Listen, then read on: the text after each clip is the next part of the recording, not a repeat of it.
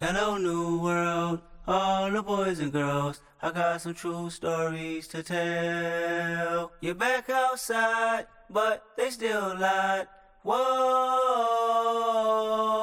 yeah.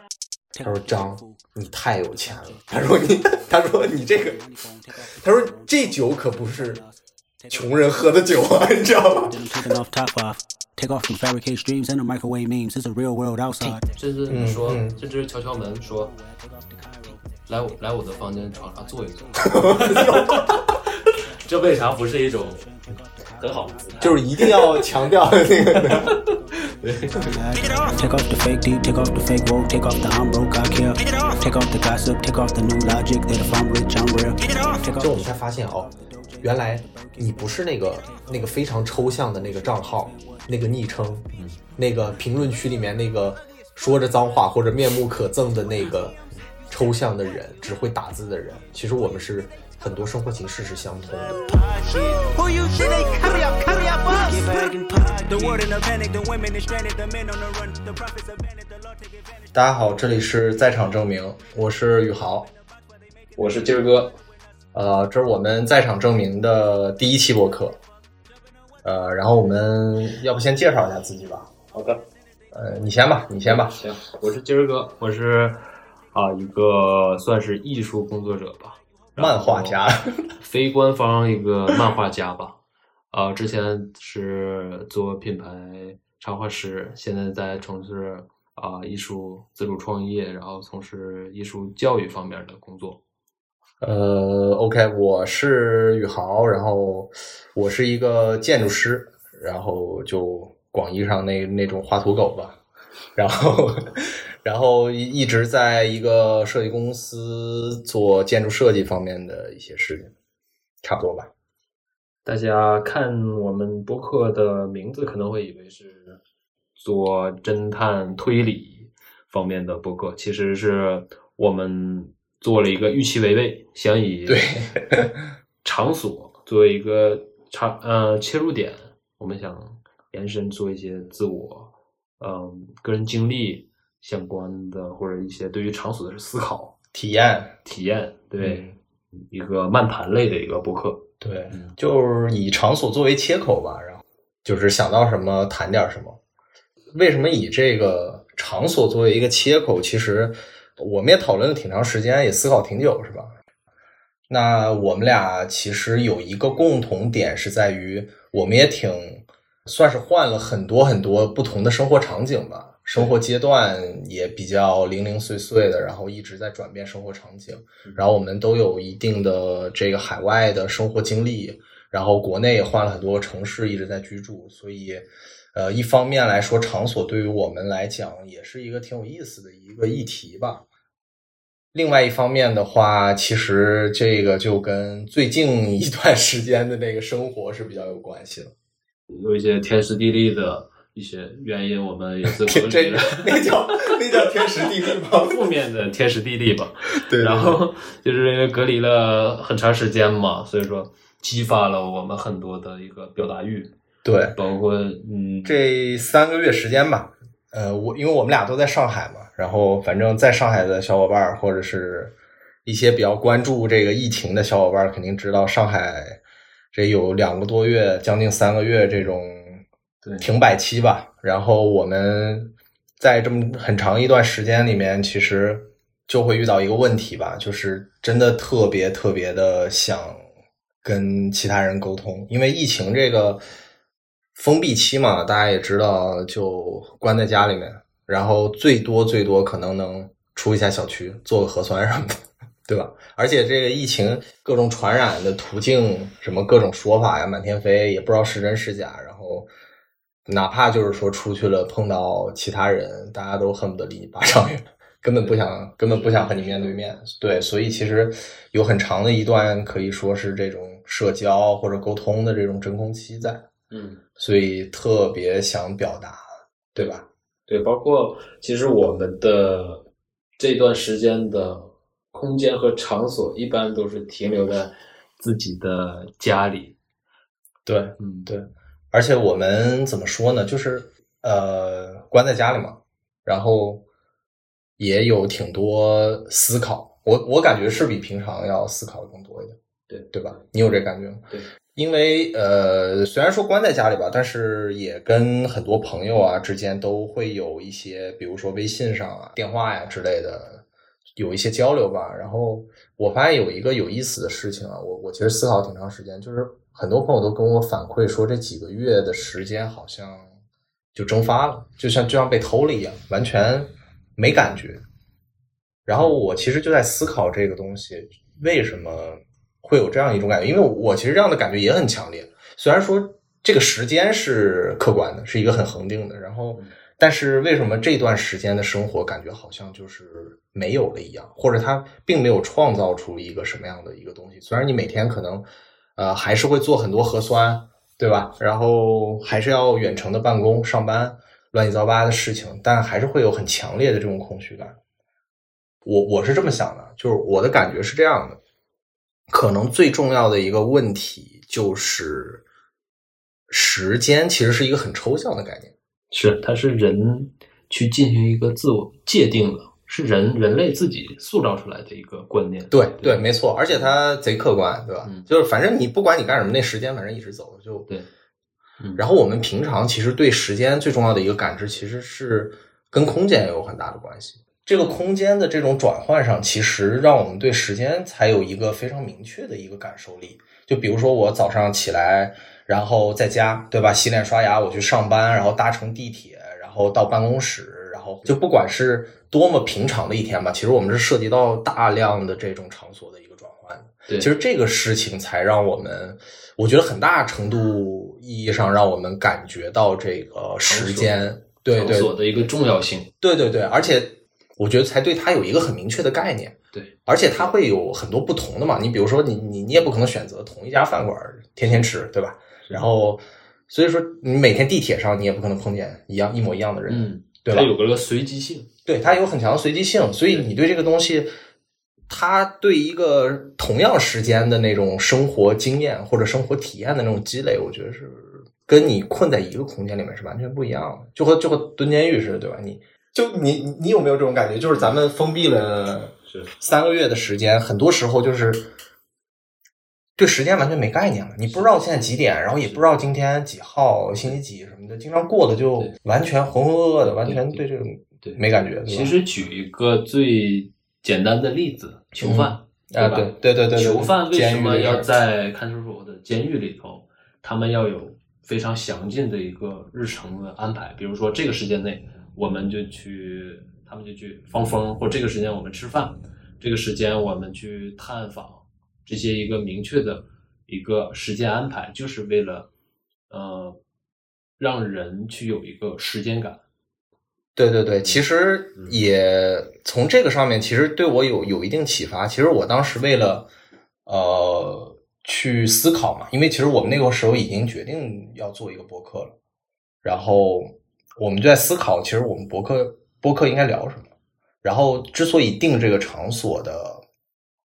这个切入点，其实也跟我们刚才提到的这个其实问题有很大的关系。其实我们也在反复思考这个问题。然后这一段时间其实也让我们强烈的意识到一个场所的场所的一个重要性，就是它不仅仅是一个很客观的一个空间的概念，它其实除了物理上的这个空间以外，它其实也是对所有这个以这个物理空间为载体的这种嗯嗯，它期间的所有的内容，包括所有的对象对，是的，一个总和。嗯。然后我去，因为我在之前在思考这个为什么我们感觉时间被偷走这事儿的时候，其实因为当时我正好在看一些这个呃，就是建筑方面的一些书嘛，然后正好看到有一个那个就是场所精神那个书，然后就是呃挪威的那个诺伯舒茨写的，然后它里面有呃其实提到的一些东西也挺启发我的，我们现在目前的一个人人类社会，其实有了一个空前的发展嘛，但其实我们其实一直都处在一个启蒙运动之后的这种，包括现在我们经常谈到的，比如说科学主义啊，或者技术统治，很多这种社会型的问题或者哲学型的问题。然后在这个方面之下，其实呃，他是认为现代的建筑危机是建筑失去了本身所具有的一个意义，纯粹沦为了一个效用啊，这种这种很抽象的一个这么一个事儿。呃，它里面其实用了一个例子啊，就是说这个皮亚杰的那个儿童心理学，它是其实它揭示了这个小孩子其实是经由认识自然，然后去逐渐培养了就是未来的一些这种怎么说呢，生活经验也好，或者知觉基础也好。然后他举了这么一个例子，其实他是想说明这个人和环境之间的关系其实是充满意义的，而不是就是纯粹科学概念所描述的那种纯粹的一种客观知识。然后，所以这个对我的启发也挺大的。所以我们觉得以场所作为一个切入点，并且我们去谈谈我们自己的一个在场所里面的故事，对对吧？体验、思考，其实不光是能跟其他人有一个交流，然后同时也能更好的让我们去感受到，呃，实实在在的把我们自己抛到生活里面，对吧？然后，其实我们是渴望他者的这种。是的，存在，然后触摸，然后他者的这种话语，然后去呃建立这种关系，然后让我们意识到我们的存在。怎么说呢？有一个遭遇吧，我觉得至少是说，对，嗯就我们做播客对目的也是想去遭遇嘛，谈场所也是想去遭遇。是是的。其实呃，宇豪刚开始想要说想要跟我提出想要聊呃场所这个话题的时候，其实是我是有一些困惑的，因为我不知道呃场所这个东西我们需要去，当我们谈到场所的时候，我们要聊什么？但是我我发觉到了，就是场所其实是是一个被我们被忽一直被忽视的一个课题。对对对吧而且我们没错我觉得场所作为一个客体或者一个具体存在的一个概念，对，它更多时候是一个载体，我觉得对，是一个载体，对，因为我们就是因为我们所有的行为都需要空间这个载体对去承载嘛，对，去发生，所以我们其实反而往往去忽略掉这个东西是。是我们可能更多是嗯一种直质感上面的，对吧？就是说视觉呀、听觉这种直直接感受上面。是的，对。那我们就是一直都忽略了一个场域的这种概念，这种场域可能它也不是，也不不单单说一个具体具象的一个概念，可以是也是很抽象的一个概念，比对，如没错，说没错。呃，现在的一个互联网的一个场所，它也是一种场 所，朋友圈儿嘛，对对对。微微 博， 对，微博、朋友圈、豆瓣儿这些都是微博评论区，对，那都是一个场所，其实，对对对。嗯，是这个，其实场所这个东西，它就没有一个空间上面的限定。就我是的我觉得，啊，就是可能你家的酒柜也是一个场所，对书橱也是一个可小场所可，大，对，可小可大。然后你、嗯你一个异国他乡也是一个场所，对嗯吧？其实它我我是觉得没什么限定，所以嗯、以它作为切入点来聊，我觉得挺有意思的，而且可能能触发很多不同的东西在这个里面，因为毕竟说白了，我们的行为也都是在场所发生的嘛。对对，那也差不多，我觉得 就介绍介绍到这儿也可以了，我觉得。嗯。然后我们第一期我们就聊一下，呃，客厅，对以客厅为主题吧。对，以客厅为这个主题。然后我们现在也是在客厅在进行这次播客的录制，然后我们算是在听聊听吧，对，就在我家的客厅嘛，因为嗯确实现在上海这情况吧，也没有其他地方可以录，我们也只能在客厅里面聊客厅，对是吧的，？是的，所以说，我们先去第一期，我们就想说，那我们就先聊聊客厅这事儿吧。反正最近也跟家打交道特别多，对吧嗯？对长期在家待着，我觉得也都有一些或多或少有一些新体验或者新对嗯思考吧有。些感悟，对，我们就先就着聊。嗯，然后我们先聊一聊，嗯，客厅，我们先建立一个共识，客厅，嗯，是什么，或者是客厅对我来说是意味着什么？你是说这个，嗯从这个词源上是对，吧词义上我就们是纯聊一聊，粹。 对其实“客厅”这个词吧，它其实是一个挺模糊的一个事儿，就是对中文里面我们就叫客厅嘛，然后英文里面叫嗯 living room。就是现在比较常用的这个词源是这样的，但是嗯其实客厅这个，我我我个人不知道它为什么现在叫客厅，但我对我个人判断下来，可能是中文里面这个客厅可能是跟以前的这种生活形式是有关系的。对对，是的，而且我很奇怪，就是，嗯，我们中文是叫客厅，但是，嗯，嗯，在英文里面却叫 living room，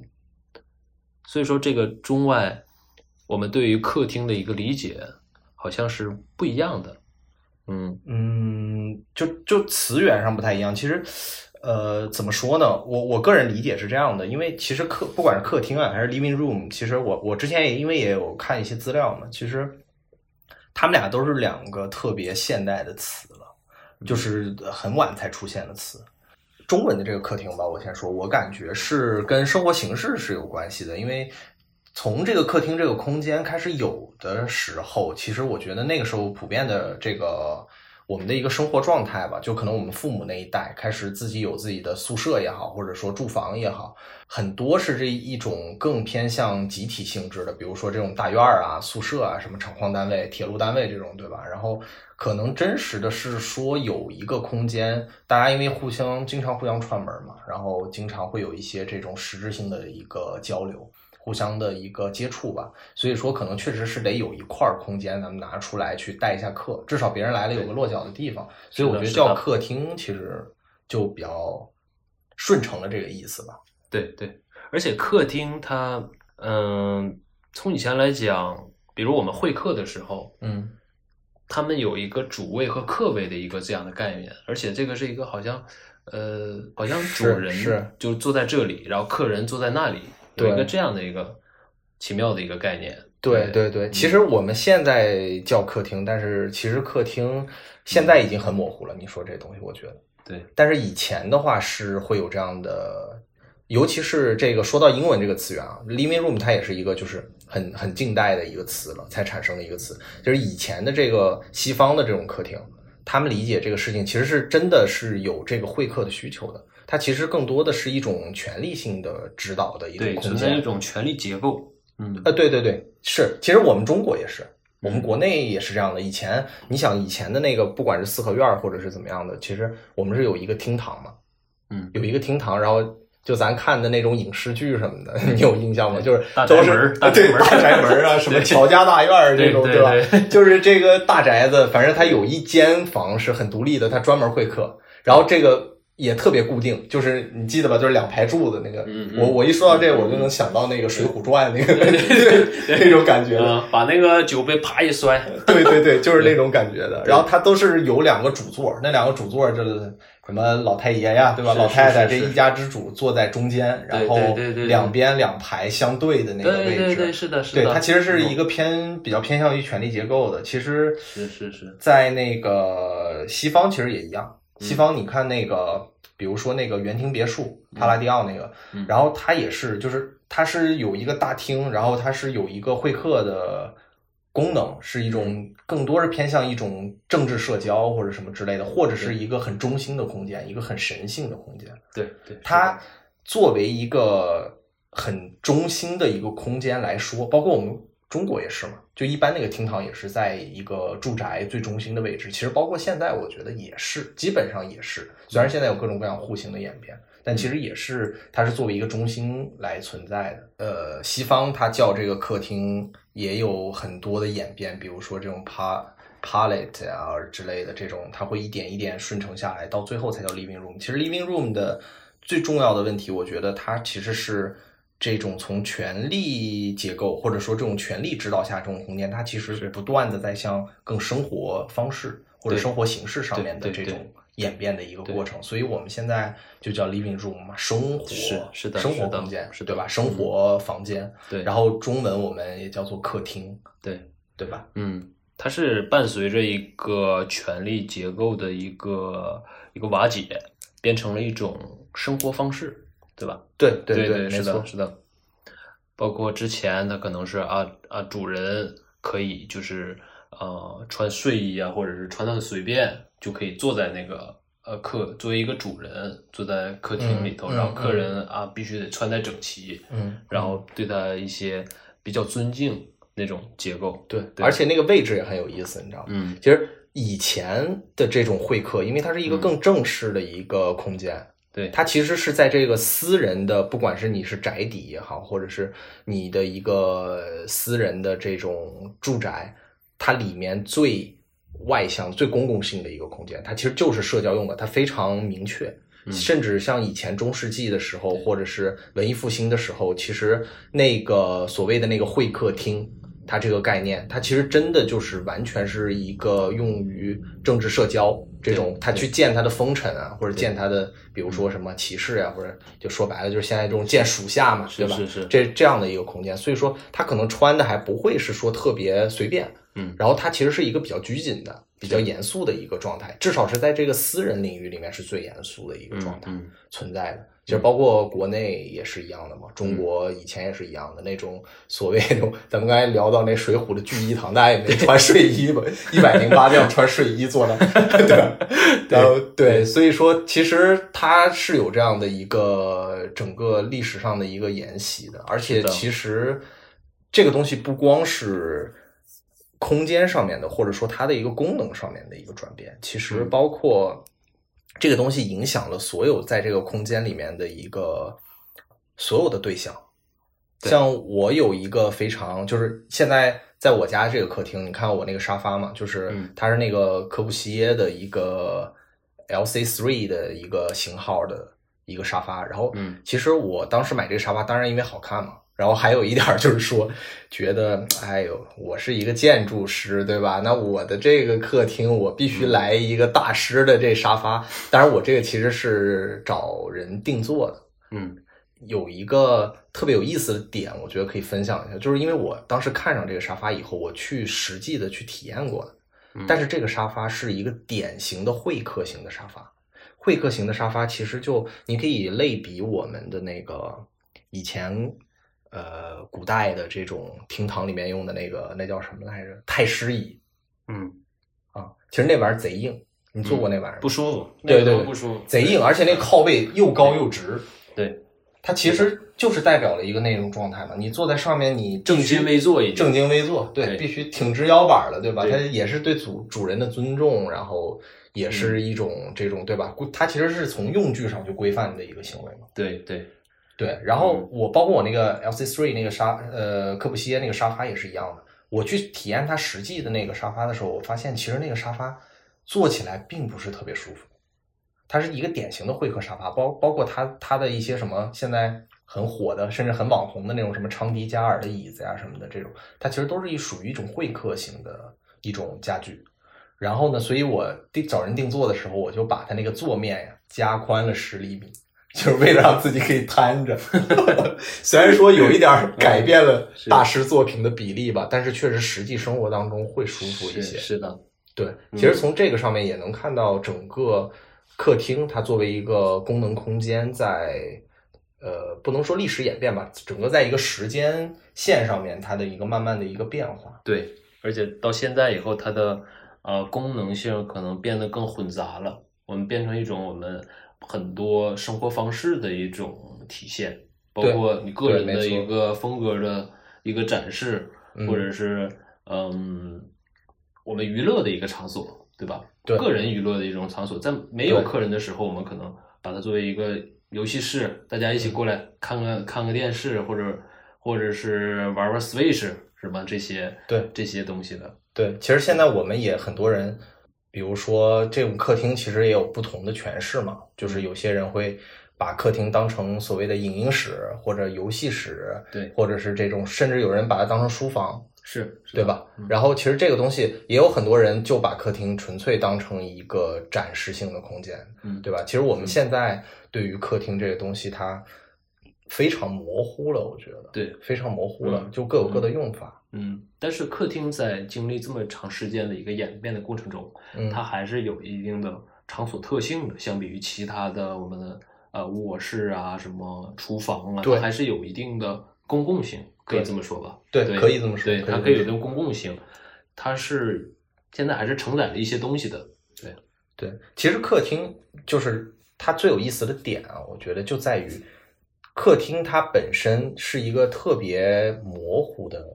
不管从它的词义，我们刚才也说了嘛，就是它的词义其实也一直在发生变化，它的名称也在发生变化，对它的对用处也在发生变化，它整个的是氛围也在发生变化。嗯而且这种变化，其实我觉得恰恰就是因为它，其实你有没有感觉它是整个住宅空间里面最不确定的一个空间？它功能性没那么确定，是对吧？它叫客厅，比如叫 living room，living room 叫啥呀？你生活房间这东西怎么去定义呢？那你在家不生活，难道对吧？ 你在家干嘛呀？是，毕竟它不叫客人房间，对吧对？对，它嗯不叫客人房间。对然后呃，包括你像比如说卧室，卧室 bedroom 对吧？就那那那可不就是一个床嘛？那个嗯功能非常明确。然后包括我们比如说餐厅 dining room 就是吃饭，然后 bathroom 就是。呃，这个洗澡对吧？上洗厕漱所，嗯对他们功能其实特确定，对，然后只有客厅这个一直是一个好像语义比较模糊、功能也比较模糊的这么一个空间场所。是的，对，但是你觉得客厅其实我们如果说只谈它的这种功能性上啊，嗯杰、哥，你觉得它有没有什么非常必要的功能？你我感觉得它是一个人与人进行一个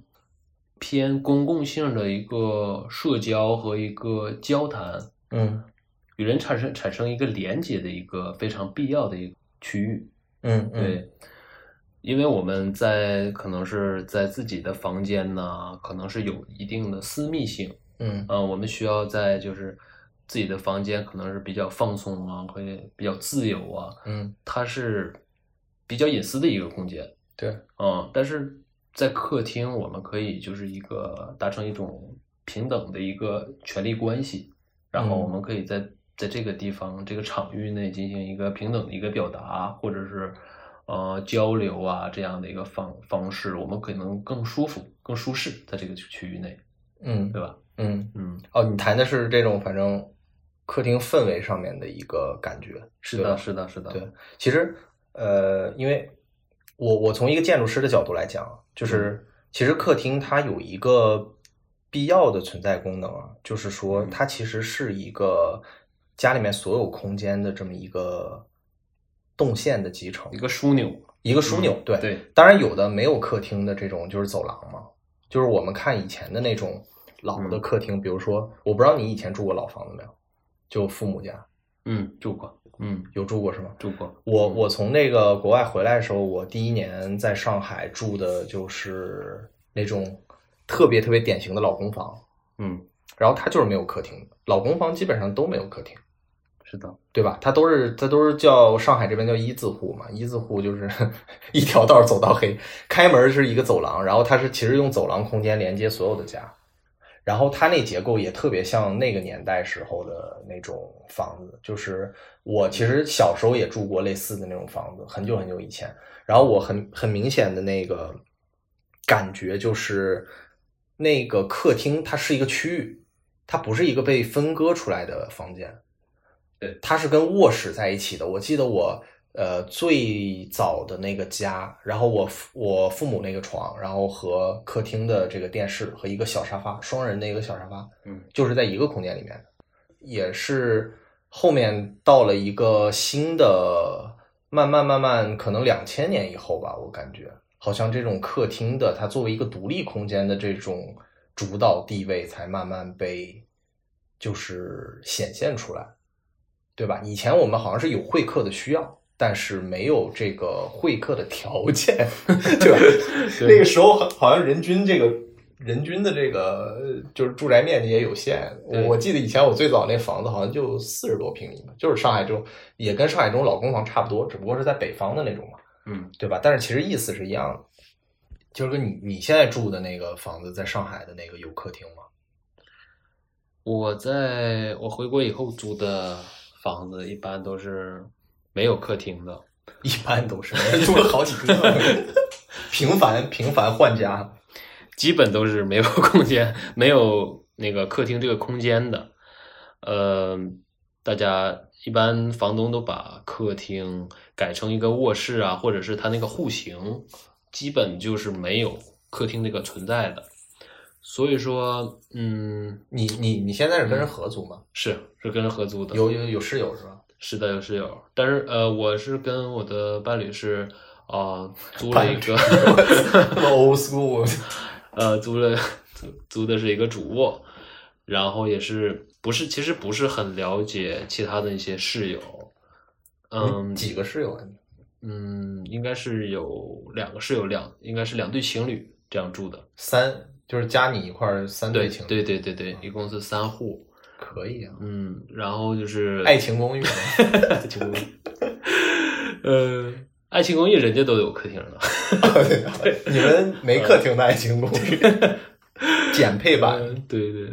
然后其实我我们是我们是不不了解互相，不是很了解，就是其他呃几户人的那个情况的，可能这也是现在就是我们当代年轻人的一个现状，就是这样的。就是这种，尤其是在这种大城市，嗯，租房子好像这个也挺难避免的，我感觉，吧？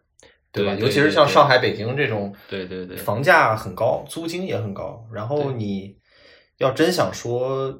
跟别人合租，然后还有客厅，好像确实也挺难。是，就算是你很想就是交朋友或者是社交啊，嗯，怎么样？你想你想跟他们闲谈一下呀，嗯或者是怎么样的，互相帮助一下呀？他其实是没有一个这个社交的一个场合场合的。我们不能说是我们在在走廊或者是在厨房对，嗯你在做做呃做饭做半天饭，然后啊啊我们我们唠一唠啊，或者是对我们唠唠近况啊那种的，是一个不合时宜。就是其嗯实就没有这个空间嘛，没有这种空间，其实你很难提供这个空间相对应的行为，是的，是的，对吧？你就没厕所，嗯你没办法，你就只能出去上公厕嘛，一个道理对？，对，就是对这吧？样其实对是相对来讲，其实客厅这个东西还是有它一定的这种在居住里面的这种行为的一个能提供这样一个特定的某些行为的吧？我觉对得对还是对，对吧嗯？哎，你你那你之之前住的有客厅吗？就是一直都没客厅啊。之前我在国外的时候，它是呃是有客厅，因为国外可能是因为法律的原因，或者是一些房东的一些意愿，他们不太不太会把客厅这个区域，就隔成一个房间，对不太做居住用。对对，所以说你一般的，还因为他们国外欧洲或者是什么的，他们的那个房子比较老，户型也比较老，所以说嗯他也他也很难去改，我不愿意去改，就是改成这样。所以说我们我们我在国外留学的时候，它是它是有客厅的，所以说跟其他的室友啊什么的，不管是认识的还是不认识的，其实也有个社交的，嗯就是有个，反正有个场所嘛，对吧？对大家能能去，好像发生一些这个，对呃，一些社交呀，或者说这种对一些关能让关系更进一步的这个行为。非常自然，就那你非常其自然实对。，那你其实相当于是说，就是你之前有一很很长一段时间，然后是这种有客厅的这种居住条件，嗯对吧？然后现在又过了很长一段时间没有客厅的这种居住条件，嗯，那你觉得就是，而且都是跟人合租是吧？之前你也是合对，租，是的，是的。对吧？我我记得好像你之前在国外的时候，好像室友还是外国人是吧？对，是的，是的，啊，对对对对对。嗯嗯，那你就是你自己体验下来啊，就是，嗯嗯然后那你比如说你在国外这段有这个客厅的这种居住条件，和国内住了很长一段时间没有客厅这种居住条件，你本质上感觉有差别吗？嗯，还是有很大的差别。本来其实都是租房子嘛，租房子其实人的那个流动性，嗯你的室友的流动性其实是非常大的，嗯就可能嗯来来回回啊那么多。但是如果是有客厅的情况的话，你达成一个社交是非常，就或者是你进行交流是非常自然的。就比如说你在那个啊客厅啊，在在吃饭呢，或者是喝东西啊，嗯啊，如果室友或者路过呀，或者怎么样的，那过来很自然就过来啊唠唠嗑啊，或者是怎么样嗯的，坐一下对坐一下对聊聊对对对对，或者对看你在干嘛的，可能会搭个茬儿，对吧？是是是，或者是对吧？对这种这种情况，在国内肯定是没法没法去完成的，因为你不能说啊，嗯呃，进来进来坐坐呀，坐我床上坐一会儿啊， 对吧？对对 吧？卧室门一开，然后说对来来来，嗯进来坐会儿，是啊或 者进来进来玩会儿，过来玩儿。对，或者是或者到地毯上坐一会儿啊， 这样就非常的呃非常的尬这种的情况，对，而且这种我感觉就是如果没有客厅的话，好像在其他场所也很难发生这种东西。对对你，你总不能说你。对吧？比如说室友上厕所，你就想跟他说一声，然后你 在这个厕所门口蹲他，对吧 等着他，别人一开门一出来看着你，你在门口等着， 对吧？这这这只有一种 可能性，这种可能性就是说你也着急上厕所，对吧？对对对对吧，你在厨房好像也不合适，对对吧？你厨房，你说你一个人做饭，然后室友也不能过来说我看看你今天做啥，然后你说 行，我给你，嗯对你看看我这做的，我给你秀一下厨艺，但是你别没你的份儿， 你知道吗？就这种好像也也对不合适， 对你这种应该叫埋伏， 对。 不能是不是社交，你这是埋伏。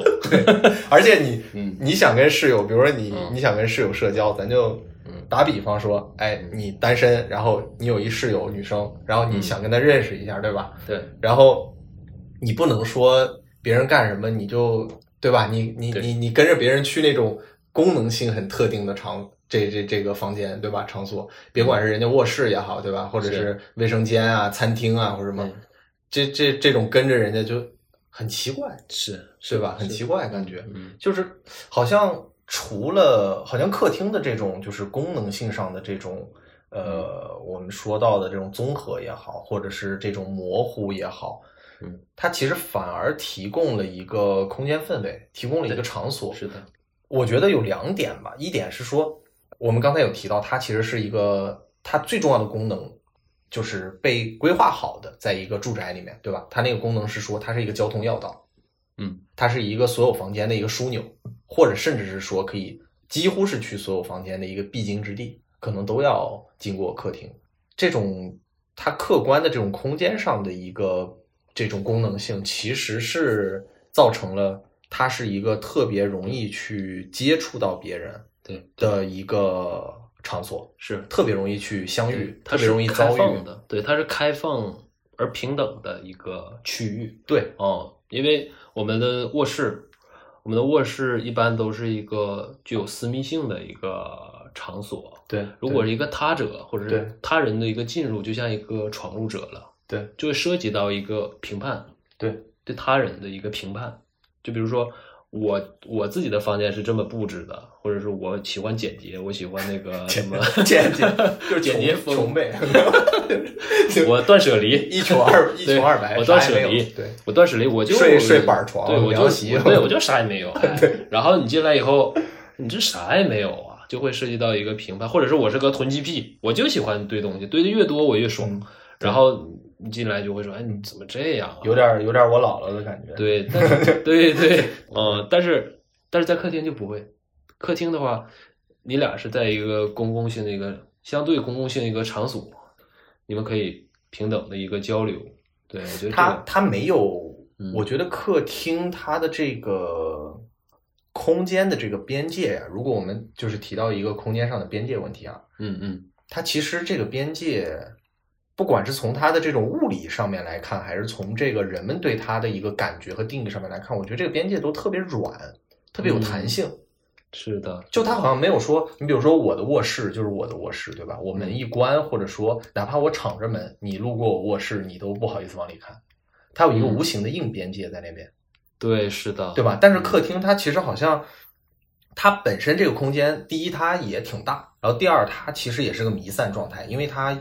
必须要连接什么呃你的交通的空间，嗯连接你的其通往其他房间的空间，比如说嗯连接、甚至连接阳台、连接玄关，它本身空间状态上它就是一个有点弥散性的这种感觉。对对。然后是它的也没有明确的边界，因为每个人好像在客厅里面嗯，也非不常太软有领地意识，对吧？对，你没有说那这个点领地真意的识。。嗯，你说这点特别好，它非常的柔软，对而且给人一种温暖的感觉。就比如说，我举个例子，就是嗯你回来了，嗯你工作了一天很繁忙、很劳累，嗯然后从那个开家门开开了以后，嗯，然后两客平厅 米，一张床，倒头就睡。嗯呃对，然后客厅就坐着你，就你的室友，你可能不是很认识，或者怎么样，他坐在那里在忙自己的事情，嗯嗯，你打招呼，就是呃回来啦，啊我回来了，寒暄一下，非常的温暖，就有 一种啊我我我原来就是家里还有个人 啊，家里还有一个陌生人在等着我回家。毕竟有一个人在等待我， 对，哎也没有等待也无所谓，就是嗯这种寒暄这种这种交流非常的柔软，就像你总说的觉得是，嗯感觉会有点生气嘛，嗯对吧？其实也是他这个边界问题，我觉得就是。你如果室友如果是在他的卧室，他把房门紧闭，其实你回到家来，就是你室友在与不在，其实感觉也不一样，对吧？如果这个室友嗯出现在公共空间的时候，你嗯本能的感觉好像他对我有一种社交上的召唤，或者是是就是算就算不说话，对那个氛围其实感觉是有连接的，是有连是接是性的是有些对吧有连？接嗯那如果说他一回卧室把门一关，这个边界就很硬了，直接是就是跟你其实是属于隔绝了，因为其实他其实关上的意思就是说我不希望你看到或者不希望你打扰，打扰对吧？对，但是在这个在客厅这个公共空间里面，好像就嗯，没有那么明显这个感受，对，它是一种开放的一个姿态，会比较轻松一点儿。是我我反正是没见过啊，就是嗯因为我自己也跟别人合作过，嗯，然后我们也都看过各种影视剧嘛，什么《老友记》啊这种，就是是是呃或者《我爱我家》对吧，或者怎么样，对我从来也没见过，就是说哪怕就是跟陌生人合租，然后嗯我们客厅还分块儿。是，或或者者说说这个很对少，对吧？ 应应该是没有。是是客厅分块，这客厅这三块地板砖是我的，然后那三块地板砖是你的，对对吧？对，因为它本身也没有硬边界，你也没有办法控制，而且，对吧？客厅这个，你作为一个交通枢纽来说，大家走来走去的，嗯，本能的其实就是会留下各种痕迹啊，然后嗯这种气氛啊这些东西。所以它是有一点，过它提供了一种一种一种一种氛围和一种一个借口，让你去对跟对他对人发生一个一个交际，对啊对，对对，嗯，而且其实本身我们也在租的这个房子啊，跟别人合租，嗯嗯不管这个东西我们叫不叫它家，对吧？嗯或者它有没有实际意义上那个对你来说很有家的感觉，但是嗯本身这种客厅它的这个存在吧，嗯其实我觉得反而是提供了一种。我们能产生一个共同连接的地方，然后这种连接的，我觉得这种不断的积累吧，我嗯觉得可能反而它会更指向家的这个概念。对会让是你的更有这种归属感。或者如果说你真的碰到比较好的室友啊，前提是，嗯对吧？然后处的也不错，那其实这个空间就变得很有意义。对，嗯，然后我还发现，其实亚洲人对于客厅的这个想法和理解，嗯其实是跟我们说的外国人或者是欧洲人，嗯，他们对于客厅的这个理解其实是有一些有一些不同的。你哦是说对于这个客厅的使用理解，还是说这个客它厅的功一能个，啊性、功能性或者是这就是个怎么使用它？是吧对对是会有点差别。，对，因为我在那个欧洲住的时候，呃，我跟一个墨西哥人合租过，嗯，他就是很喜欢使用，呃，客厅这块空间，基本嗯二十四小时，他有十七八个小时， 或者说他有，他除了睡觉时间，反正都是在那个客厅待着，嗯就拿着自己的守那株个待兔， 蹲所有室友出来给你们交际。对对对对，他不管是做什么，或者是不管是做毕设呀、工作呀，还是看视频呐、基本都对在客厅，就是他很享受这个跟他人这个他社很交享受这个私有的，但是又是公共的这个空空间的使用体验，是吧？对对对，他很享受这个东西。嗯对哎，其实你说到这个，我我突然有一个想法，我觉得还挺有意思的，就是说，大家不太希望你把别人引到自己的卧室来，嗯其实别人也挺尴尬的，对对吧？就是说，本能的那个那个场所，其实它冠予了某些行为的一个合理性，对吗？嗯就像我们去银行，我们不可能去银行完了以后支一个火锅在那儿涮，对吧？就是其实你去银行，大家就是取钱，对吧是？的取是的钱就是合理的。对那其他的动作可能就不是那么合理。我觉得这个其实也适用于家里面的这个空间。你比如说，你回卧室，如果说你一个私人的卧室，我不是干私人的事情，或者睡觉或者什么之类的，它可能就是缺乏一定的合理性的，所以它很难作为一个社交展开的场所。嗯对吧？是的那你把别人请到你的卧室来的时候呢，我觉得第一点会彼此有一点觉得不太舒服，他侵入了你的领地，嗯然后你觉得有别人进入了你的一个非常私密的一个地方，嗯，我觉得这是第一点。那还有一点，呃，作为住宅来说，我们其实还是可以再分割的这个空间，嗯对吧？因为我们可以把它分分割成很多的功能体块嘛。那其实作为一个卧室来讲，如果你去和别人一起合租，作为一个卧室来讲，它其实已经没有办法再进行分割了。你发现没有？是的是的租也是租的那一个卧室，就必须你不能说把你的东西全都放到公区，嗯对吧？堆的哪儿都是或者怎么样？那其实，呃，一个卧室来讲，它面积又小，然后它又既不可能你在卧室里面再做太多的功能分割，嗯那你把别人请进来的时候，其实他是非常容易一下就洞察你的生活方式，或者你的生活习惯，或者你的爱好，或者怎么样，就是呃，相对这种比如说是不是特别熟络的这种社交的开启的话，它好像有点太过直接或者太过赤裸了，对于我是们来的，是说的，，是的关键对是吧关键是你有时候你的关系，你嗯们两个人的关系还没有到进展到那一步，或者说，对，我还没有把你纳入到我私人生活的这个场域里头，嗯，我嗯就嗯一下子就对你敞开了所有的这种东西。对，其实嗯就是相当于是说，这个我还是不愿意太频繁的出你出现在我私人空间，对吧？但是嗯没办法，因为如果说我们必须要展开一个社交，比如说我们必须有一个事儿我们要聊一下，嗯那我们在哪儿聊，对吧？比如说在我的卧室，我就会感觉到一种本能上的一个侵犯，因为你看到了我的很多东西。对吧，嗯对对甚至是我穿了三天臭袜子没洗，对 吧？二十双我堆在床上跟是袜子一起睡，对吧？但对对但是对你看看出来了，这这个就是对其实也挺尴尬的。是但是你有客厅可能就不太一样，它除了这种社交以外啊，它还是这种，比如说个人品味，嗯或者说是一个个人生活态度的嗯一种，怎么说呢？可能是带一点点表演性质的这种体现，嗯，是不是？因为就是刚才说到你在卧室你没法表演，因为那个功能太可能受受限于功能和面积，它没办法再分割，所以嗯会很直接。但如果我有这个客厅的这个功能模块放在这儿，嗯嗯嗯那它其实可以变成一个小场景。是对吧？的我是展的示我个人的品味，展示我的收藏。虽然说它有一点表演性质，因为很多人的客厅提到客厅，大家、嗯尤其是现在的这种居住环境来说，我们嗯的会谈到，比如说什么茶几、沙发、电视墙，对吧？这种其实都是一种很装饰性的这种功能和体现。是是，你是想说就是呃租住的时候还是个人的空间的一个就是有客厅的时候，其实嗯我觉得就会这样。哦，就是你即使在租住做一个公共空间的话，你也有一个表演的一个属性，或者是嗯你有当一个当然装饰了的一个属性。当然了，呃，而且不光是对这个空间的装扮嘛，或者对于这个嗯嗯空间的一个表演。嗯然后，其实我们在这个客厅这个场所里面，在它的这个空间范围里面，其实我嗯们自己，我们想要去社交，或者是必须和其他人共处一室，因为在这里面我没有办法拒绝其他人进来，嗯对吧？因为它是一个公共的嘛。是那其实我们本身也会带一点，带有一点点表演性质。嗯，对吧？你肯定至少你要穿个裤子吧？你在客厅里，你你不能说是我在卧室对吧？我穿穿一个裤衩到处跑对吧？对我我对不能穿着裤衩去客厅吧？对对对对吧？其实它多多少少会带一点点表演性质。是的，是的，它还是你还是说一个公公共性，它是具有一个公共性，你不能说完全对是是带有自己私人的这个这个属性去在里面的。对对对对，相对来说会没那么私人。对对，那哎，那你那个墨西哥室友是可能是喜欢表演的，这可能有点表演性人格吧。对，呃，对，他就是经常在客厅去，嗯，守候你，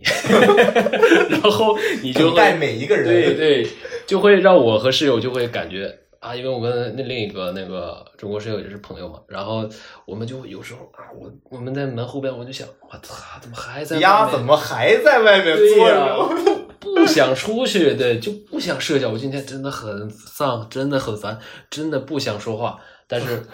但是你就你就需要开门，然后强制的跟他人发生一个跟他发生一个一个交互。 但是，嗯但是你比如说你和他接触下来啊，他这么喜欢在客厅待着，嗯，然后你去到客厅的时候，你又要必须跟他发生一些社交，吧对对，但是有没有让你觉得特别积极的这种时候？比如说，就嗯像你刚才讲的，我今天真是心情特别不好，特别丧，我想。哎嗯呦，我真是不想和任何人说话，但是我没办法，我要上一厕所，我必须得路过客厅，嗯对对吧？然后我嗯看这个墨西哥大哥，对吧？嗯坐在那儿，然后嗯被迫的可能聊了几句或者怎么样，就是嗯嗯可能你们聊天的过程当中或者怎么样，就是比如说有没有那种情况，就是他突然让你心情变好，或者是你们聊了一些什么东西，突然对你有启发，或者说是有一些触动，或者是怎么样的，就是这种社交上面。是有的，是有的。比如说，你有时候真的很不开心，或者是嗯很丧，嗯，或者是就我们在房间里画画，画的可能有点郁闷呐、有点昏天黑地是吧？，对，有点烦的时候，至少你开门，你可以跟跟人谈一谈，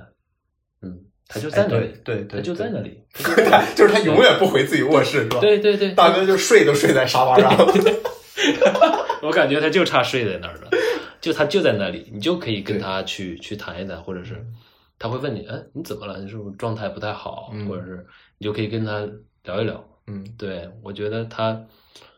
这就是他积极的一面，他好的一面。嗯，不管不管这个世事和心情如何变化，大哥永远在那儿等你，是吧？对， 在那里等你。你想聊天的时候，总有一个人能跟你说两句话，其实其实也挺重要的，我觉得对，挺重要。挺重要的。有时候这种你自己陷在自己这个情绪里面，或者嗯嗯是感觉到特别，我不知道啊，因为我也一个人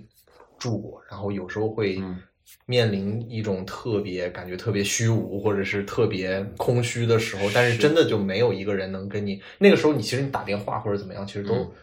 不解决实际问题，可能那个时候你真的非常期待一个面对面的一个交流，或者是一些这种有眼神、有目光，然后有语气、有温度的那么一个嗯，这这种互动的时候，是，其实有个实感。嗯，对对对，而且这种其实你又很难在其他场所嗯发生。首先，因为没有客厅，可能本身大家交流或者是能碰到的对机会都很少，对吧？对然后，就算你很难受，或者是想有这种实质性的互动的时候，其实嗯你也不能敲开别人的房卧对卧室门说，这不又回到刚才那个话题， 说我能进去玩会儿吗？ 我能我能进去聊会儿吗？ 对对吧？他至少提供了一个契机，对一把钥匙，对吧？他就像一把钥匙一样。对啊，它没有任何门槛儿，对就你就可以去跟跟他，比如说，嗯，你你在你在做做到哪一步了，或者是你在做什么，对，就直接就可以开启一段呃对话，了解互相了解的一个契机了，就有，对对，嗯而且是我个人觉得其实非常容易，嗯，其实是非常容易的，因为对，因为其实有时候，尤其在这个大城市生活久了以后，你有那种感受吗？就是我们嗯特别倾向于，呃，反正我在上海啊，至少我在上海和我以前在重庆住过很长一段时间，我都会有这种感受，就是我们甚至愿意为了跟别人聊聊天，或者说发生一些这种实质性的互动，嗯，我们更愿意去我们熟悉的店，对，更愿意去我们熟悉的酒馆儿，嗯更愿意去我们熟悉的，比如说小卖部、嗯小商店、去买点东西，因为它很有这种，就是它这种场所的这种高频次和重叠性，其实很有概率让你获得一个能实质性沟通的机会。是的，是可以发生的，但是但是其实那个难度已经，其实我觉得比在家里面的客厅其实要要高很多要高要高很多了，嗯对吧其？实那其实，在家里面的客厅这这这事儿就更容易发生了。对，即使是你跟朋友约到一个可能你们经常去的咖啡店呐、或者嗯是呃剧本杀呀、狼人杀或者是什么地方去、嗯去嗯谈一谈的时候，嗯，其实他就抹杀了很多你们两个、你们几个朋友或者是亲人在一起的一些私密性了。比如说，你们要谈一些私人的内容，嗯嗯，你们就需要压低声音呐、或者是或者害怕其他人听到呀，怎么样的？但是在对客厅没有这些问题，就是你可以畅所欲言，你想对说什么说对什么。对对对没错没错，而且这这其实很简单，就是你把别人邀请到家里面来吃饭，就比如说你做个家宴，对吧？嗯对，是的，然后和你在外面去办个酒席，请别人来吃饭，其实感觉还是不一样，不一完样全不一样。对那个亲密感是我觉得差别很大的，对对吧？生活感，对对，而且说白了，像这个，比如说北京啊、上海啊这种超级大都市吧，对吧？大家可能住的非常远，你能把朋友叫到家里面来，或者他愿意来，不管是你们聊聊天也好，或者拜访也好，或者怎么样也好，这就基本上都是过命的交情了。对吧？ 像上海这种一个住浦东，一个住浦西，行，我过来两个小时，对吧？来回三四个钟，对吧？嗯我还愿意来你家里面来去常说的聚一聚，对吧？对这种其实是也是挺难得的。但是他来的时候，呃，说实话，你大部分行为其实也是需要客厅这么一个载体的。你没有这个载体，就又又只能请到卧室里面，对 吧？然后到床上坐一坐，对，或者要不然就是出去买，要不然就是出去买。就是嗯其实我觉得这个，嗯，我觉得我不知道，就是其实这个问题我也蛮想讨论的，就是说客厅啊这个功能，我们比如说把它作为一个功能空间或者功能模块啊，嗯，我们其实也也看到现在在大都市，尤其在这种出租的这种住宅里面，对吧？其实它越来越多的被认为是一个不必要的空间，嗯，就是或者是说可被替换、可被利用的空间了，对，因为就是因为它的功能不是那么明确，对吧？嗯对，那那我把这个这个空间的慢慢的消失，嗯，然后你怎么感觉？就是你觉得影响大吗？我觉得影响还是挺大的，而且它的功能越来越被消解和一个转变了。比如说，很多人租住的那个、那嗯个那套房子，它的客厅慢慢变成了储物室，大家的嗯东西都堆在那里了，它就已经其实被一个消解，或者是它就被转变了。所以说，而且，但这个其实我觉得还是有一个前提，嗯就是如果说正好跟你合租的你们有客厅，但是嗯，我就是大家都没有任何社交的意愿，对，那对我们对在是一个的默许的情况下，我们把它转变成一个其他的功能，对对吧？对就是说说白了，就是我给你机会，你没要的， 对吧？就是类似于这种，我给你社交机会，但是谁嗯对都不想要，对，这这种其实这种就是就是谁都没有踏出第一步，谁都没有踏踏出第一步，谁都没有去社交的这个意愿。没有人踏出第一步的话，就永远没有一个开始，可能他的对对他的社交意义就完全的丧失了。对，而嗯且我还我个人还有一个感觉啊，就是其实这个其他的一些啊，就是我们现在的很多商业场所或者消费场所、消费空间，嗯其实也在消解这种年轻年轻人对于客厅的一个必要性，或者是嗯甚至是间接的，我觉得导致了很多人客厅的一个名存实亡或者消解。嗯你有是这种的感觉吗？就是就比如说啊，嗯，就比如说今天我可以邀请你，比如说来我家嗯喝喝酒，嗯，是可以聚一下的。嗯但是我们也可以约在一个是，比如说折中的地方，嗯或者一个什么地方，一个咖啡厅，我们对可以去聊天儿。其实它也是一种朋友之间的一个社交，甚至是现在是一个非常非常主导的一个方式，对对吧？就像刚才说的，那能到家里来的那个，就肯定关系也不一般了。嗯对吧？大部分的时候我们就宁愿约在餐厅，嗯约在咖啡厅，我们约一个什么桌游之类的嗯。但是其实这些消费场所、这些消费空间，其实城市里面越来越多的在涌现嘛，嗯，越来越多的在涌现。其实它，我觉得间接其实他们本质上对这个客厅它的这种必要性的消解也挺大的。是的，是的，对，而且他他客厅或者自己的居所，他有一种安全感啊，对对有对，一种对安全对感，嗯而且更放得开，就更更放松嘛。对更放松，更放松，更因为安全它感毕竟是对嵌套在一个私人领域概念里面的公共空间，嗯嗯，所以说它本身天然的是先有一个私有的属性，嗯才有的公共属性。对是的，所以说你邀请朋友来家里面聊聊天，和在外面我们找一个咖啡馆聊聊天还是不一样。是的，是的，对，但是嗯不可承认的、不可否认的是，这个确实这些公共的，我们就暂且叫做这种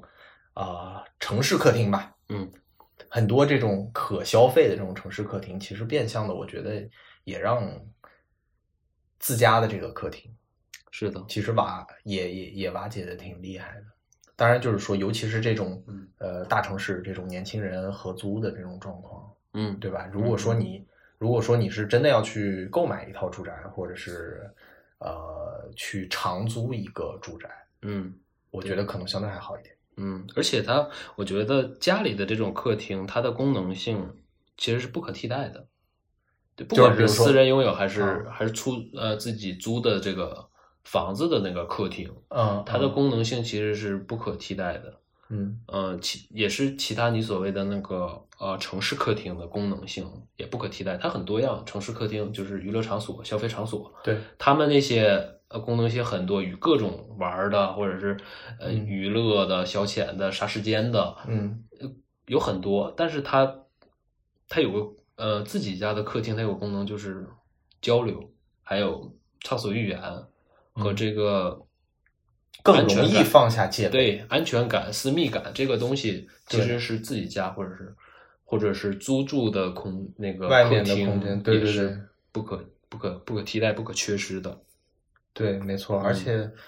变就是就是这种，我觉我是觉得城市客厅这个，我刚才可能提提了一个，就是说它有一点消解这个客厅啊，但是嗯，我其实想想过来以后，其实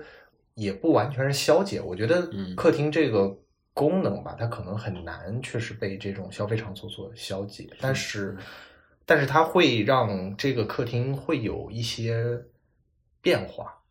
嗯因为我突然想到，就是说，因为我父母其实也不是特别喜欢闹腾的那种人，嗯，他们也不是特别喜欢代课啊之类的。嗯那他们大部分时候就是，比如说，呃，有其他的朋友，他们的朋友啊，就是说要来，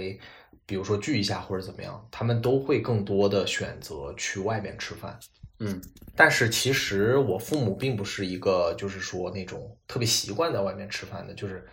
没有什么理由，一般不太会下馆子，但是会会这样去选择。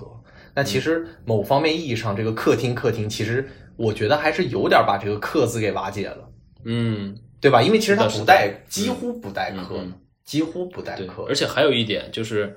呃，自家的客厅，你要是待客的话，嗯主人是需要付出成本的，啊，对对，而且成本很高，是哦成本很高，啊而是且是很高，成本很高，而且是你是相对于没有说是自己在家、自己在客厅，那么你需要一些准备嗯工作，对吧？对对你需要是准备工作没错和心理和嗯呃物理上的准备都有很多，对对，没对错，对没对错所以这就是说我今天你来的时候我的心态。对， 走走的时候，走的时候把我的成本结一下。可以，你这是变相的可消费是可以， 对，所以你看，你看我我是刚才来，消费的，对对，刚才我就一直在强调成本很高，你知道吧？你说成本很高的时候，有一定成本的时候，我马上补一句成本很高，你知道吧？ 这是主要的意图。这对，是的。嗯，我的情况一般都是在国外或者是回国以后一直在租房这样的一个形式。那永航你，嗯，一直和自己和彤姐啊、呃租房子，或者是、呃回国以后也是拥有了自己的客厅。你对这个客厅有什么自己的经验？嗯，对，其实我一直是反正呃比较亲密的关系吧，或者家庭成员在一块儿住，但其实我个人的感受也是，这个客厅这种居住关系哈、或者这种居住氛围来讲，也是很重要的一个场所。就是有一点再明确不过的，就是再简单不过的，就是说你在亲密关系里面，如果但凡出现了吵架或者是一些冷战的情况，客厅马上就会变得非常有用。你想一下，马上它就会变成一个这个候补的备用的这么一个啊卧室。对，不然你两个人吵架，这气氛很尴尬或者很冷战，两个人谁都不想理谁，还必须在一个床上晚上睡觉，很难受。它变成了一个缓冲区。啊，对对对对对，就是一个候补嘛。然后你至少是说有什么事儿，比如说吵得特别急了，有什么事儿明天再说，先冷静一下。所以就是客厅这个时候功能，第一个功能就显现出来了，就是马上你有一个沙发可以睡觉。所以说，这是我买了这个新房子的时候，一定要买一个三人沙发的， 一个三人必须有一个三人位沙发，睡起来比较舒服。对对，我觉得这是一个也挺重要的原因。其实，功能性，对对对，它能，它也有这种功能性在，就是你能作为一个临时的场所，然后去呃突然的把这个东西去转变一个功能。嗯对吧？而且这个，其实我觉得这个跟我们之前谈到的客厅功能的这种模糊性或者综合性，嗯，呃，也很有关系。因为不光是比如说作为吵架冷战这么一个这个备用的场所，然后其实我们在生活里面其他的时候，很多时候也会用得到。比如说，呃，举个最简单的例子，就是我看很多之前有我的同学啊，然后包括同事之类的，他们家里面其实就是，嗯，他没有一个地方去作为书房，或者作为一个办公的地方，或者读书的地方，那很自然的这个客厅这个空间其实就会转变成一个办公的地方，嗯，对吧？而且我其实有时候，包括我现在，其实我我我有一个小书房可以用来办公，嗯，但是很多时候因为我和彤姐要同时办公嘛，两个人都要同时办公，然后有时候可能会比如说开会之类的，会有这种冲突的情况。嗯，很长这么一段时间在家办公的情况，我就搬到客厅，我在客厅工作，然后他在那边工作，其实互不打扰。嗯，我觉得这个其实也能作为一个，就是客厅它也是一个特别灵活可以转换空间功能的一个场所，嗯，对吧？是的，这是一个。然后另外一个的话，嗯，我个人感觉在呃这两个阶段吧，在国外的时候和回国的时候，其实还有一些区别。这个客厅这个内容对我来说还有一些区别，因为之前在国外的时候，我也是跟别人合租嘛，然后跟彤姐合租过，也跟同学合租过，然后呃也是有一个完整的客厅功能。然后，但是那个时候的客厅，呃，可能是受一个气氛的影响，或者说一个生活习惯的一个影响吧。那个时候，我们的客厅也主要是做几个几几个用处，一个就是说我们会，呃，比如做作业或者是一起做做做事情的时候，那我们必须要去选择一个比较公共的空间，比较中立的空间，然后我们要一起商量，有很多讨论之类的，所以我们会把它搬到一个比较公共的一个地方去做。然后另外一个就是朋友们一起聚一下，或者是办 party 之类的。对，对我觉得这个其实也是很重要的一个事情。这个其实也是我回国以后就是很少，呃，比较少的去做的吧一件事情。因为回国以后，它的这个我客厅的客厅的主要的一个功能转换，其实就变成了另外一个形式。呃，一方面就是满足我个人的一些休闲时间，我在客厅里会干很多很多事情，然后看书啊，然后有时候打个盹儿，然后还有包括这个去玩游戏啊。我现在的客厅就会有一个，就是之前我们有提到的一个特别重要的一个功能，尤其是在我们现在生活当中不怎么会客了以后的一个很重要的功能，就是呃陈列或者说是去放置我的所有的收藏品。包括我的很多这个乐高的套组啊，然后我喜欢的一些画儿啊，然后包括我自己喜欢的一些什么瓶瓶罐罐的，然后包括杯子啊这些东西，其实我酒这些东西我都会放在客厅，会尽量的想把它放在客厅，然后希望自己也能看到，也很舒服的能看到，赏心悦目嘛。然后另外一方面也是，如果有其他人来的时候，其实这种表演性质就体现出来了，就是我也希望其他人能看到。对，分享欲，这是一种分享欲。对对对对对，嗯，然后我觉得，就是你作为一个经常组局啊，或者是经常嗯呃利用客厅来招待别人，或者是当时其实我们我们的关系也是当时我们就是一起在对国外住那个像青年旅馆 Wood House，嗯。就是 我们我对 对，这个这个事儿我们必须得对专门拿一期来聊，对对对非常牛逼这个事是的情，是对的对对，我们换一期来聊这个事儿，因为我们的关系其实也是宇豪一个热情好客的一个一个结果吧。就一开始我们在就是那个青年旅馆相遇的时候，我们也不太认识，但是我们也是一起经常在客厅组局啊，一起玩儿啊，一起聊天呐、对所以说也变成了最后变成了朋友。其对，实包括后面我去了那个其他城市，后面我们自己找到那个房子了嘛，嗯对对离开那个旅馆以后，我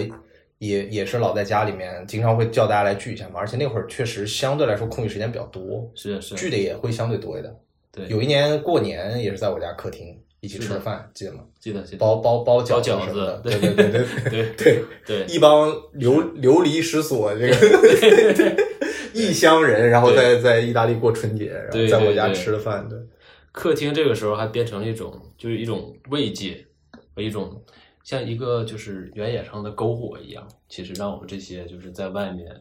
漂泊的人啊，或者是留学的人呢、其实找到一个一个温暖的归宿吧，算是。对，因为这种特殊的这种节日吧，你如果有一个人来去组织这个事儿或者张罗这个事儿，然后也有一个，当然也有一个场所啊能提供，你不能是说是对吧？咱咱不能搁卧室包饺子，厕所包饺子，对吧？ 对对，嗯就是嗯，得有这么一个场所，它也能提供的话，确实是我觉得会是是的，会感觉好像至少是在那一段时间里，或者那那一天晚上，至少嗯感觉会找到一点家的感觉哈、对，而且这个其实迈出第一步这个动作是非常的必要和重要的，就是对在我们对对对，用客厅来进行社交的那个对时候，对，对，其实其实你说到这个事儿，我我其突然实想你到，嗯，呃，我突然想到就是我我们在国外的时候，就是大部分呃外国人吧，嗯，或者说我们就说老外吧，对就是对大部分老外他们其实确实好像在这一块比我们要呃怎么说有勇气的多吧？我觉得，有勇气，或者说他们不，甚至很多人我觉得他们并不觉得好像这是一对个它形成一种习需惯要迈一步的事儿，好像就对是一个特别直接的，或者特别对就是形成一种文化嗯和一种习惯了。他们整体上来说，我觉得对于这种实质上的社交吧，嗯，还是呃非常有有需求的。是呃，他们的这种所谓的聚会里面，他嗯们的这种代课里面，其实都能看得到。所以说，也是去参加了很多同学们自己组织的很多这个 party 也好呀，嗯或者说，嗯也就是说白了，也就是聚聚。嗯，因为你你肯定也去过，是是是的，就是我觉得这是一种嗯，达成理解的一种很好的一种方式，因为两个人两两种文化或者是这种，甚至种族之间这种不同是需要这种交流或者是人种嘛种族之间， 我操，就是他是人，我是狗，然后或或者我是人，他是狗，是吧？对，是一种很好的动作。对，这是身份，其实是其实是一个身份，就是呃，包括文化背景，包括国籍，然后对包括所受到的教育，甚至语言。虽然说我们在那边也说他们的语言，嗯，然后但是其实说的。嗯，很很长时间一段时间内，其实也、也不算是一种语言，我感 觉，对，就我们说的，反正也是磕磕巴巴的，然后就是可能语言感觉也不是那个特别顺畅，嗯就是这样非常非常不同的，这种呃身份的差别上面，怎么去交流，怎么去呃相处，对，然后大家达成一个，不管是同学关系也好，或者是说这种呃会互相有交流、有沟通的状态，其文实化上的理解，互相理解。对对对对，嗯其实是我觉得其实是也挺不容易的，因为嗯你我不知道你们班有没有那样的那个中国学生啊，反正我们班是有的，就是他不参加任何一切呃外国人的聚会或者嗯场子，完、就是或者是说他们不愿意迈那一步。嗯，然后，但是好像这个老外他们就很少，是，还是还有一种，还有一个原因是一个文化上的，亚洲的这个这个文化还是偏内敛和传统的，大家还嗯是嗯希望以一种非常嗯呃收敛的那种方式去进行一个社交，对，所以说这个文化上还是有些有些对撞的，包括当地的华裔，其实对很多也没有去真正的融入到国外的这个这个语系和环境中，就是因为对这种对对对是是因其实因为对于很大多数东西的叙事其实不太一样，是而且所谓的就是 就是我们谈到这种所谓的这种 home party 吧，嗯对吧？对吧？这种 party 可能跟那个电视里面、电影里面的其实完全不一样，你知道吗？就是就是可能说到这个，可能很多人的想象是说那种美国式的那种哇，乌泱乌泱七八十号人、一百号人大豪宅，然后喝酒，然后泳这池个泳 池对，然后看对眼儿了，进行一些私密的这种小运动什么的，对吧？对其实其实我们那种就是穷学生趴，真是穷学生趴。我不知道我不知道你参加的是不是那种贼穷。然后就是我们那会儿大部分啊，就是尤其是这种外国学生组织的这种 party，然后大家都是比较这个。呃，比较公平吧，他也不是说就是让这个发起的这个人去他去来承担所有的成本，一般是他有这个场地，他可能会提供一些，比如说用具上面的，对吧？锅碗瓢盆啊，然后桌椅板凳儿这些东西，然后还有包括他可能会准备一点吃的呀什么的。但是每一个同学去，就是你确定你要去，大家都不会空手来，就是都会带一些东西。嗯，对对对，而且真的是非常穷的 party，大家真的就是，我觉得那 party 真是不是为了要怎么嗨，要怎么爽或者怎么样的，其实我觉得跟那个没关系。对其实大家就是乐意坐在一起聊一聊，对不管是学校对教授，然后或者生活，或者是一些就是纯粹感兴趣的话题，嗯，我觉得这个特别，呃，在我看来还是挺真实的。其实，而且我我我反而觉得这种这种 party 吧，或者这种我们说客厅的使用吧，这种情况下，其实他们反而表演的性质并不是特别强。对，它是因为一种姿态，它是一种好的姿态，就它不是对说这个东西我们要弄得多宏大、多丰盛什么的，其实几瓶酒、几片那个火腿，其实嗯就可以促成一个 party，、甚至还有嗯你你去的这个局还是高端， 啤酒火腿。我跟你说，我去过好几次局啊。嗯然后那个发起者是我们一个同学，然后这同学是锡耶纳的一哥们儿，嗯，特别外向，嗯，而且人特别好，特别友善，而且他也特别喜欢组织大家这种去，就有点老大哥那种感觉啊，年龄也比我们大一点，嗯嗯，然后他就老叫我们去，他举办那 party 都特别穷。赤贫 party，你知 道吗？就是就是他都没什么东西，因为他也没钱，你知道吧？他就是好组织，其他的同学就带，嗯，带这些东西。然后我记得印象特别深刻一次，就是我们研一研一的这个呃第二个学期，然后举办了一个 party，然后在他家，因为那个时候我们是第一次去他他办的这个，然后我们就说也别太丢份，然后就想着说买到底买什么东西带过去哈，然后我们就想来想去说，我就说那就来来这种最中庸的嘛，嗯，我当时想的就来最中庸的，当时就买了两瓶儿那个金酒，就是那个孟买孟买蓝宝石，嗯买两瓶儿，然后我我们两个人吧，想一人一瓶，其实那也不贵，那个好像我记得就十几欧吧，十二三欧的样子，然后我们过去以后，然后我发现他们不知道都带了什么吗？他们有带自制烟卷儿的， 就是就是对还有烟屁股，对我这东西虽然不贵，但是我可老费劲了，就是他。他可能在家啊卷了一下午，卷了可能三四十根儿， 然后装烟盒里带过来分给大家抽的这种的，还有在那个就是葡萄酒店，嗯就是街边那种葡萄酒庄子，然后拿那汽油桶啊打葡萄酒，然后就是一桶是五升那种大塑料桶，白色的那种，嗯完了以后一升才一点五欧， 你知道吧？ 就那种便宜，对，然后打一大桶，好几个同学都是拿的那个，那那好像是他们一个怎么说呢，就是一个呃习惯了吧，就是一一个不成文规定吧。反正带葡萄酒，他们都去那都去那种店去打嘛，因为便宜，也就是散。咱们这边儿散装白酒，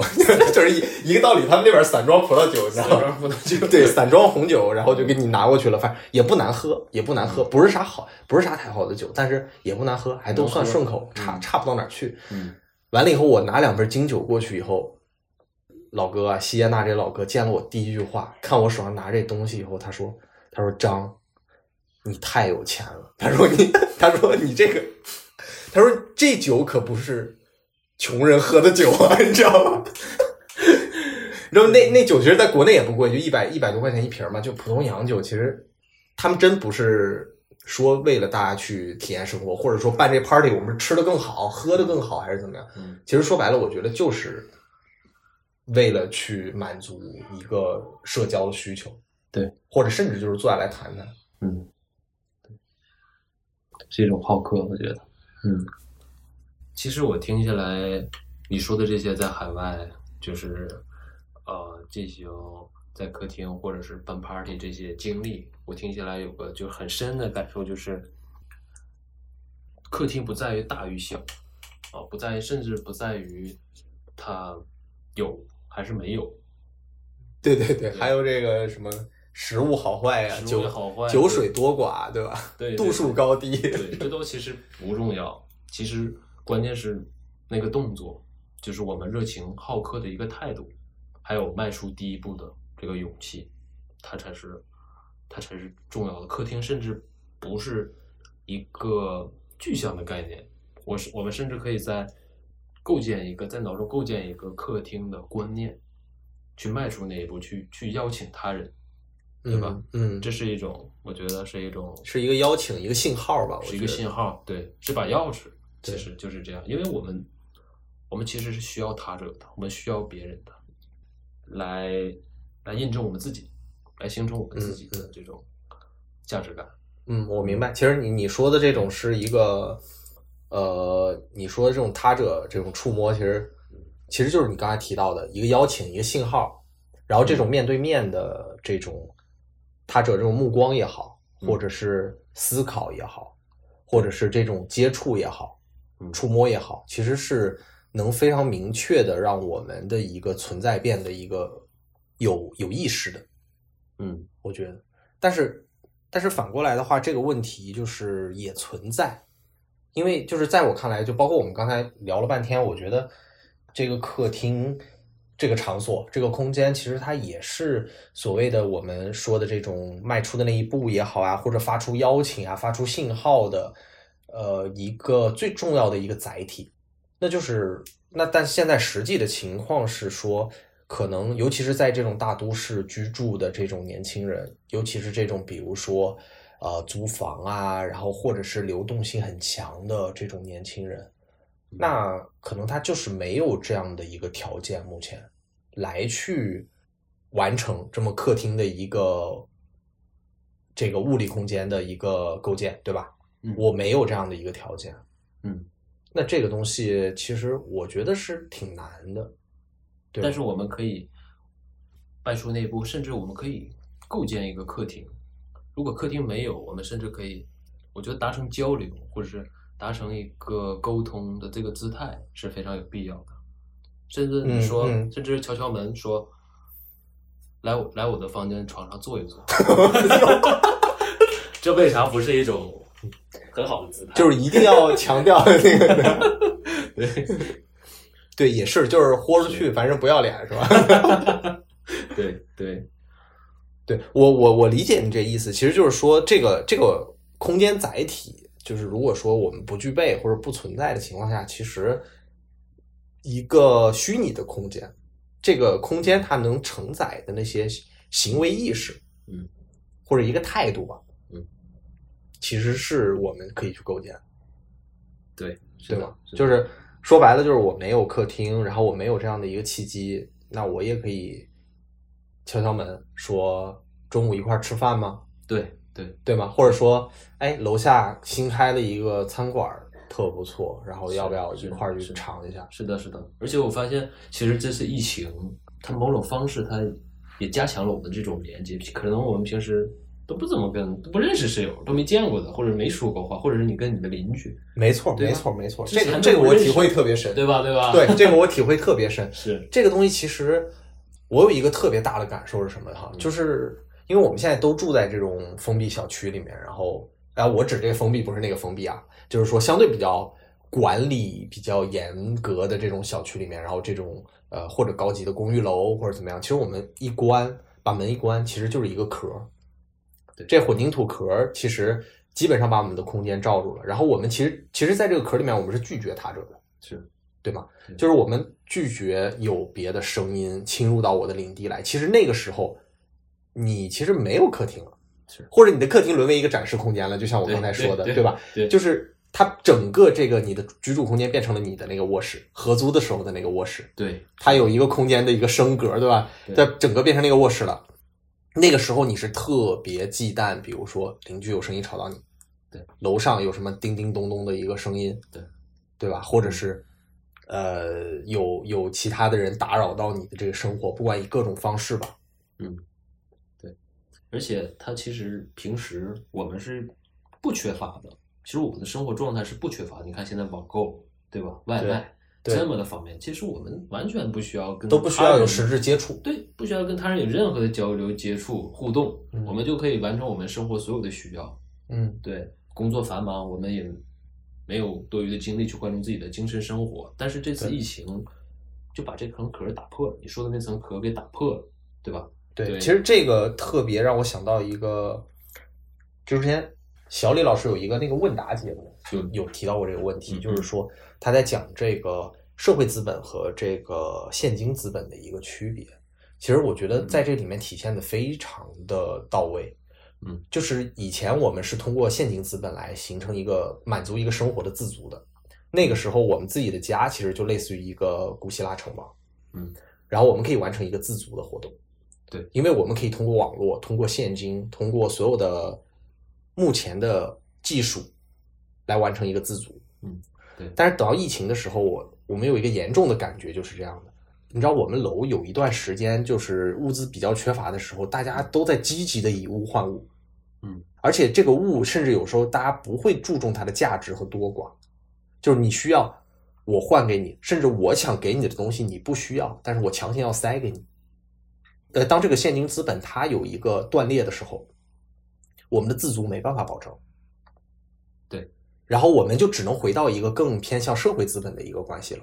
嗯，就是这种以物换物、邻里之间的关系，这种信任，你没觉得？就是经过这段疫情以后，其实你跟你周围的邻居啊，包括你这栋楼，甚至这这个小区的很多志愿者啊，其实他们也都是住户嘛，他们都是业主嘛，然后你跟他们之间的关系反反而有更多的一种共同体啊，一种信任的这种感觉了，是是，对吧？嗯但其实，在这种关系下，其实我们就很难再讲说，那那个时候其实每个人也还是有各自的家，而且疫情的时候，那真的是你关上门，你的家就是你的家，我的家就是我的家。但那个时候，这种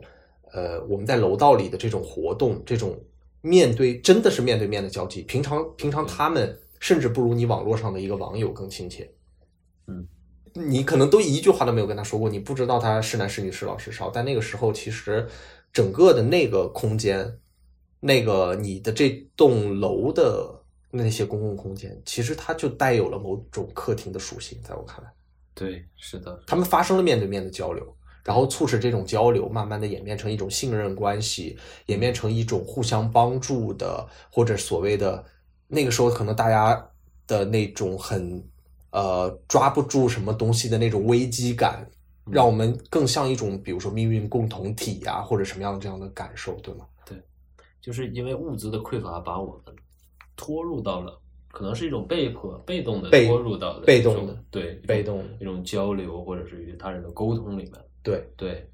它其实这才是正常的，好像对，吧。这这是正常 这才其实是这个正在常以是吧前是非常正常，在互联网之前，我觉得都是非常正对常的。对，其实互联网的这种技术，其实很大程度上它遮蔽了他者，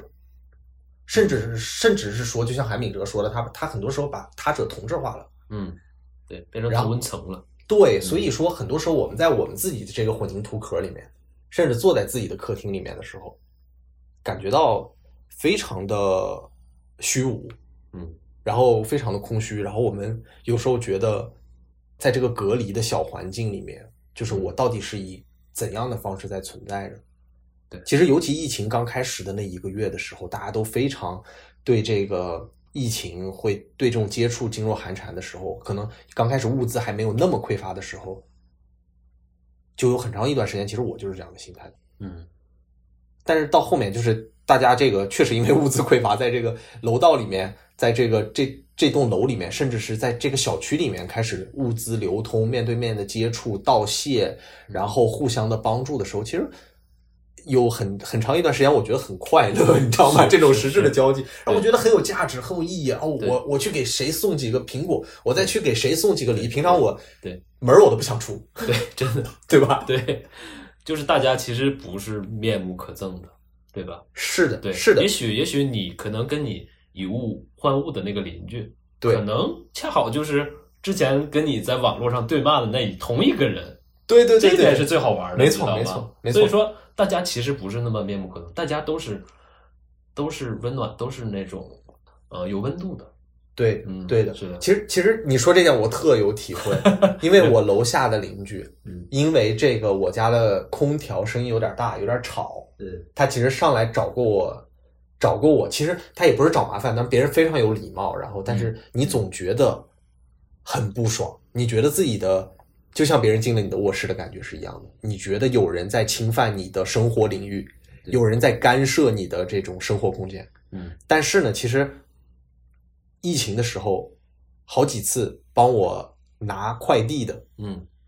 也是我楼下的这个邻居。其实那个时候大家没有这种，嗯对，那个更重要，那个更重要。是是，迈出那一步，或者那一步我们已经到那一步的那个地方，其实更重要。这种，甚至是所谓的这种，我们也可以把它叫做一个广泛意义上的这种好客，或者是对对，接纳他者嘛，就是放下一些这种他们放下这种他们都是面目可憎的，他们对都是来干涉我生活的，对他们都是来打扰我的私人领域的这种面目可憎的这种刻板的观念的时候，其实有时候这个事情是令我们很愉快的接纳他者的这个过程，对，或者说我们去所谓的好客，去变得热情，去变得熟络的这个过程，其实是我觉得是很愉快的。甚至有时候它会成为你的一个做很多事情的一个契机也好，动力也好。所以我觉得迈出这一步还是挺重要的，虽然说我们也是被迫的迈出，我觉得很多人可能都是被迫的迈出对这对一步，对，真的是这样的。但是是一个很好的契机，就是大家其实呃网上那些观念的纷争啊，或者是抽象的观念建立的同文层的那种壁垒呀、那种对茧房啊，其实对他们都是很抽象的。但是你对，非常抽对象。他对，但是你接触到那个人，发现他不是那样的，他不是在你的完全对立面，他不是他跟你不是两极的，对吧？没错，没错。对嗯其实大家在生活当中，其实对这个有点像维特根斯坦的那种理论，对吧？就是说，其实我们要达成这种和解或者理解，其实有时候是对于这种生活形式的一个共用的同一个生活形式，或者这种生活形式是类似的，就是我们才发现哦，原来你不是那个那一端那个非常抽象的那个账号、那个昵称，嗯，那个评论区里面那个说着脏话或者面目可憎的那个抽象的人，只会打字的人。其实我们是很多生活形式是相通的，对我们一样的会。共享这些我们的这种生活资料也好，嗯或者说这种言论的空间也好，其实对可能那个时候就不会那么难以去达成一个和解，或者至少我觉得不会站在那么剑拔弩张的一个关系上。嗯，对。所以说，我个人觉得，我还是觉得我们当代生活当中，客厅它作为一个物理空间也好，或者说作为我们刚才说的这种构建的一个观念也好，我觉得还是很重要的。甚至是说，我觉得如果它真的在逐渐的在瓦解或者在消散，我觉得是挺遗憾的一个事情。是的，而且客厅其实作为一个，呃，作为一个观念来说，其实是是一个触摸他者很好的一个方式。对而且可能在某种程度上，我觉得我们甚至不光要在客厅去待客，甚至我觉得我们应该好客。对，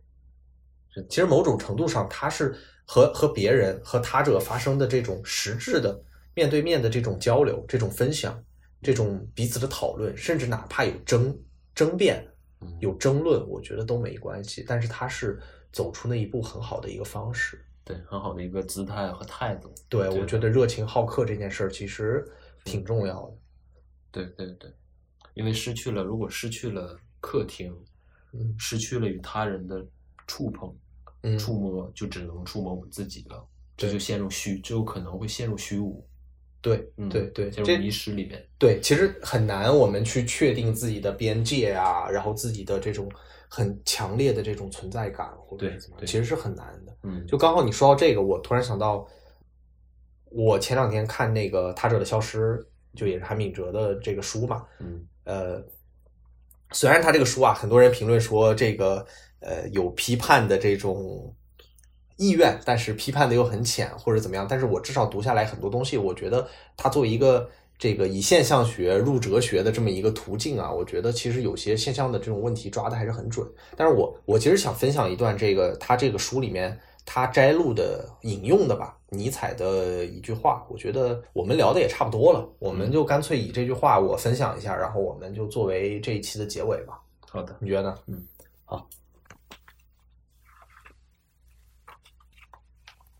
好的，这段话是这么说的：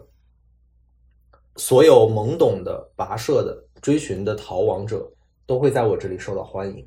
从现在起，热情好客是我唯一的友善。我们终究会因我们的善念、我们对待外来者的耐心、公正和温柔而受到奖赏。这奖赏便是外来者慢慢摘下面纱，转而展现一种全新的、无言以表的美。这是他们对我们热情好客的答谢。好，那我们这一期的在场证明就到这里了，然后希望大家关注我们，然后我们下期见。下期再见。 Can I fit on my truth? I got nothing to lose. I got problems and booze. I can swim with my fate. Cameras moving whenever I'm moving. The family suing whatever I make. Murder is stacking. The president acting. The government taxing my funds in the bank. Homies ejecting the fence when I'm breaking. Look at my reaction. My pupils on skates. Holla, holla. Oh. Let's think about this for a second. Tell me what you would do for static. When you show your show no credit. When you show your bro for leverage. What a hypocrite said. What community feel they the only ones relevant? What a hypocrite said. What community feel they the only ones relevant? You are out of pocket, yeah, you out of pocket. You entertain the mediocre, need to stop it. You entertaining old friends, well, they toxic. What your life like, bullshit and gossip. What the fuck is council culture, dog? Say what I want about you niggas, I'm like overdog. I treat you crackers like I'm jigger, watch I own it all. Oh, you worry about a critic, that ain't protocol. Bitch,